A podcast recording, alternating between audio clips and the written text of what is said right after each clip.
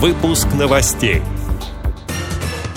Большинство россиян проголосовали за поправки в Конституцию. Центры реабилитации Всероссийского общества слепых возобновляют работу. В Дагестане провели детский конкурс в новом формате.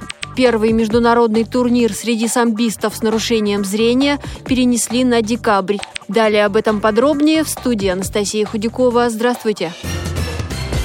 Центральная избирательная комиссия России подвела итоги голосования по поправкам в Конституцию. Изменения одобрили 77,92% россиян. Общероссийское голосование по внесению изменений в главный документ страны проходило с 25 июня по 1 июля. Сначала его назначили на 22 апреля, но перенесли из-за пандемии. Жители страны с инвалидностью по зрению в регионах активно участвовали в голосовании. Материалы об этом опубликованы на сайте Всероссийского общества слепых.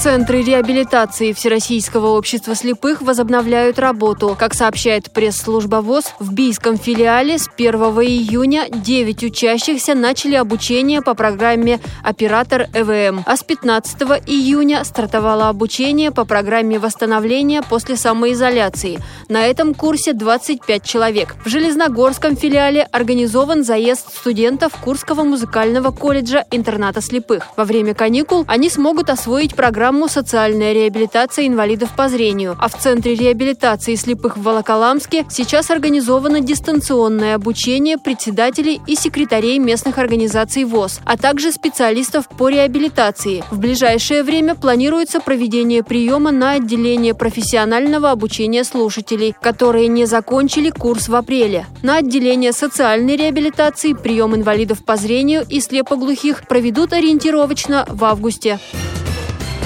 В Махачкале прошел республиканский онлайн-конкурс «Пусть лето звонкое смеется». Его посвятили Дню защиты детей и провели среди ребят с инвалидностью по зрению в возрасте от 8 до 14 лет. Пандемия помешала организовать очную программу с играми и аниматорами, да и сроки пришлось сдвинуть. Конкурс состоял из двух этапов – рисунков на окне и чтения стихотворений. Подробнее о состоявшемся мероприятии нашему корреспонденту Хайбуле Магомедову рассказал рассказала одна из организаторов, председатель Совета женщин и детей при правлении Дагестанской республиканской организации ВОЗ Калимат Гаджи Ахмедова. Этот конкурс состоял из двух частей. Это конкурс рисунка, под названием «Вид из моего окна», где рисунок на окне должен был выполнен строго ребенком. Видео, где ребенок в процессе работы необходимо было отправить в онлайн-группу. И, конечно же, на конкурс принимались работы, связанные с летней тематикой, летние пейзажи. И вторая часть этого конкурса – это на фоне своего рисунка, то есть на фоне этого окна, ребенок должен был прочитать выразительное стихотворение, посвященное Дню защиты детей. Каждое место разделили по двое участников. Первое место разделили Кизлярская Каспийская организация, которую набрали по 38 баллов. Второе место – это Хивская и Кизилюртовская организации, которые набрали по 37 баллов. Третье место – это Махачкалинская 34 балла и Ахвахская 30 баллов.